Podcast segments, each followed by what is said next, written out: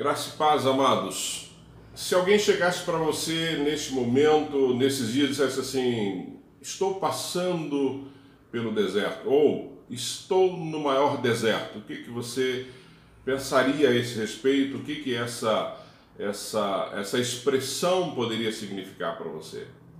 Deserto, segundo a definição do dicionário, é uma região árida coberta por um manto de areia, com índice anual de baixíssima precipitação de água, ou seja, quase não há água, caracterizada pela escassez de vegetação, lugar sem vegetação, dias muito quentes, em alguns lugares é, insuportável, e noites muito frias e ventos fortes constantes. Essa é a definição uh, de deserto quando você busca em qualquer dicionário.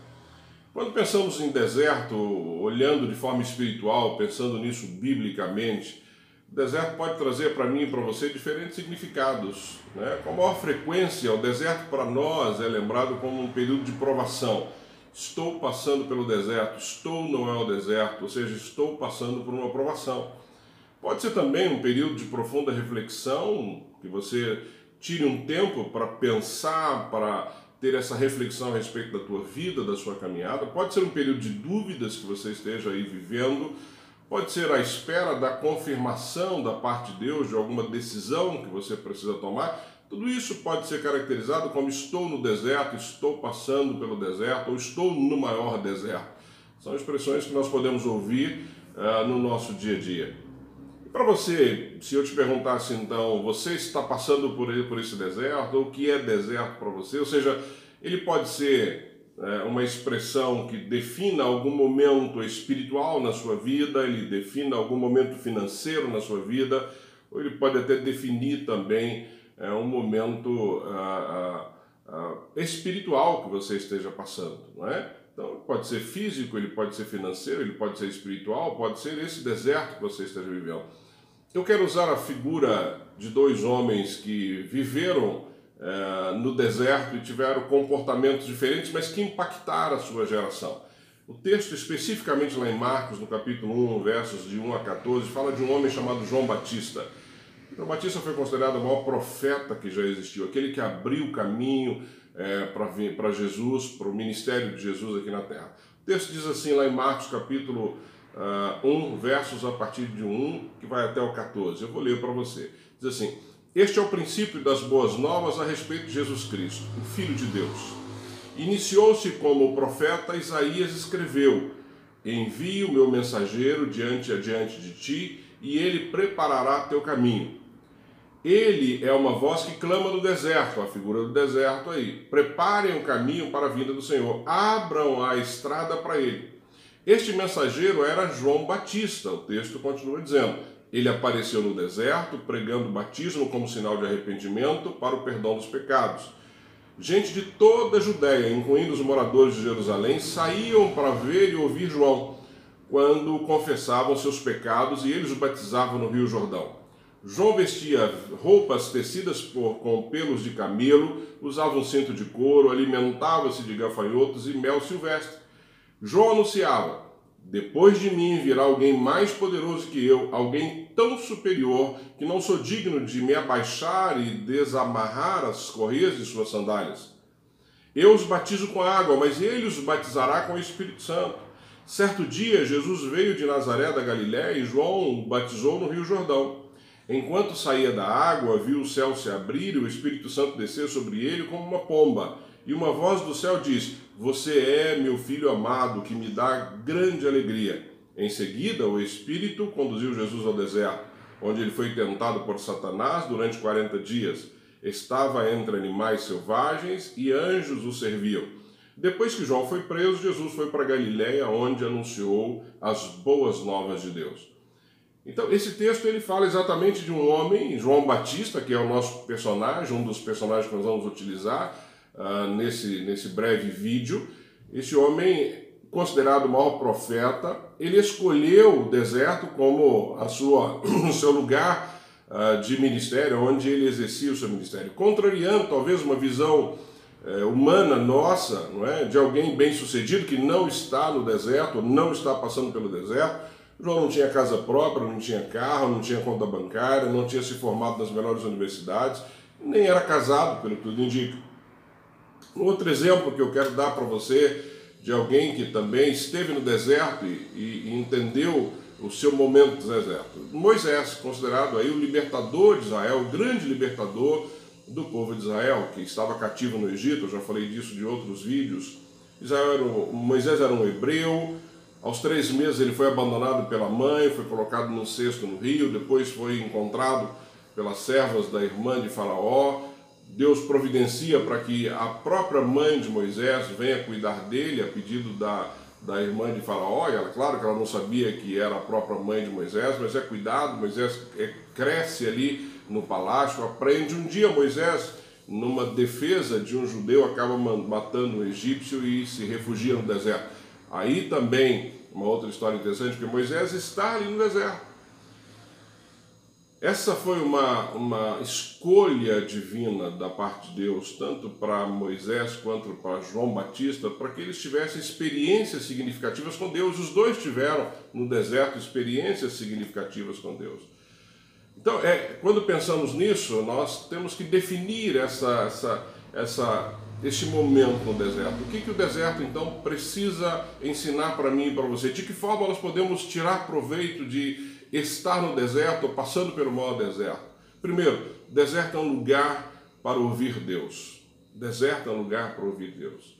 O deserto para João Batista representava um lugar especial. Né? Ele teria ali as condições de se afastar das distrações dessa vida, a fim de ouvir as ordens de Deus. Deus tinha algo especial para falar para João Batista, para que ele então é, passasse isso ao povo. Também no deserto, Deus falou com Moisés, como eu disse lá atrás, no capítulo 3 versos 4 a 7 do livro de Êxodo, narra uma história, diz assim, o Senhor viu que ele se aproximou para observar, e então, do meio da sarça, Deus o chamou, Moisés, Moisés, eis-me aqui, respondeu ele. Então disse Deus, não se aproxime, tire as sandálias dos pés, pois o lugar em que você está é terra santa. Disse ainda, eu sou o Deus de seu pai, o Deus de Abraão, o Deus de Isaac, Deus de Jacó. Então Moisés cobriu o rosto e teve medo de olhar para Deus. Disse o Senhor, de fato, tenho visto a opressão sobre o meu povo no Egito e também tenho escutado o seu clamor. Por causa dos seus feitores, eu sei quanto eles estão sofrendo. Moisés estava tranquilo ali no deserto. Moisés estava ali, estava casado, tinha filhos, tinha um rebanho, tinha um trabalho regular, estava de certa forma tranquilo no deserto. Mas isso não impediu que Moisés ouvisse a voz de Deus. Que Moisés ouvisse o chamado de Deus para ele.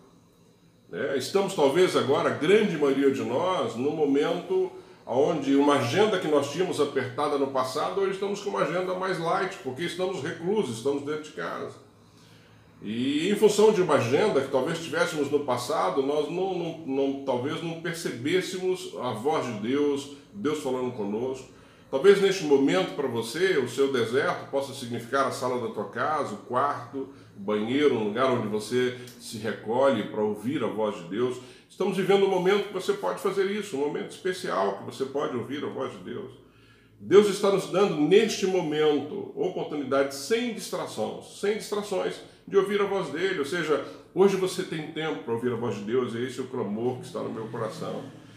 Tem uma letra de uma música, Filhos do Homem, que ela, ela o nome da, da música me leva, diz assim: Meu Jesus, me leva para perto de ti, me leva aonde eu possa ouvir a tua voz, pois quando eu escutar de todo o coração, obedecerei. Cura meu coração, faz em mim tua vontade, pois só na tua vontade eu posso me completar eu posso me completar. Me leva onde eu posso ouvir a tua voz, me leva onde eu posso ouvir a tua voz, me leva onde eu posso ouvir a tua voz, aos teus pés.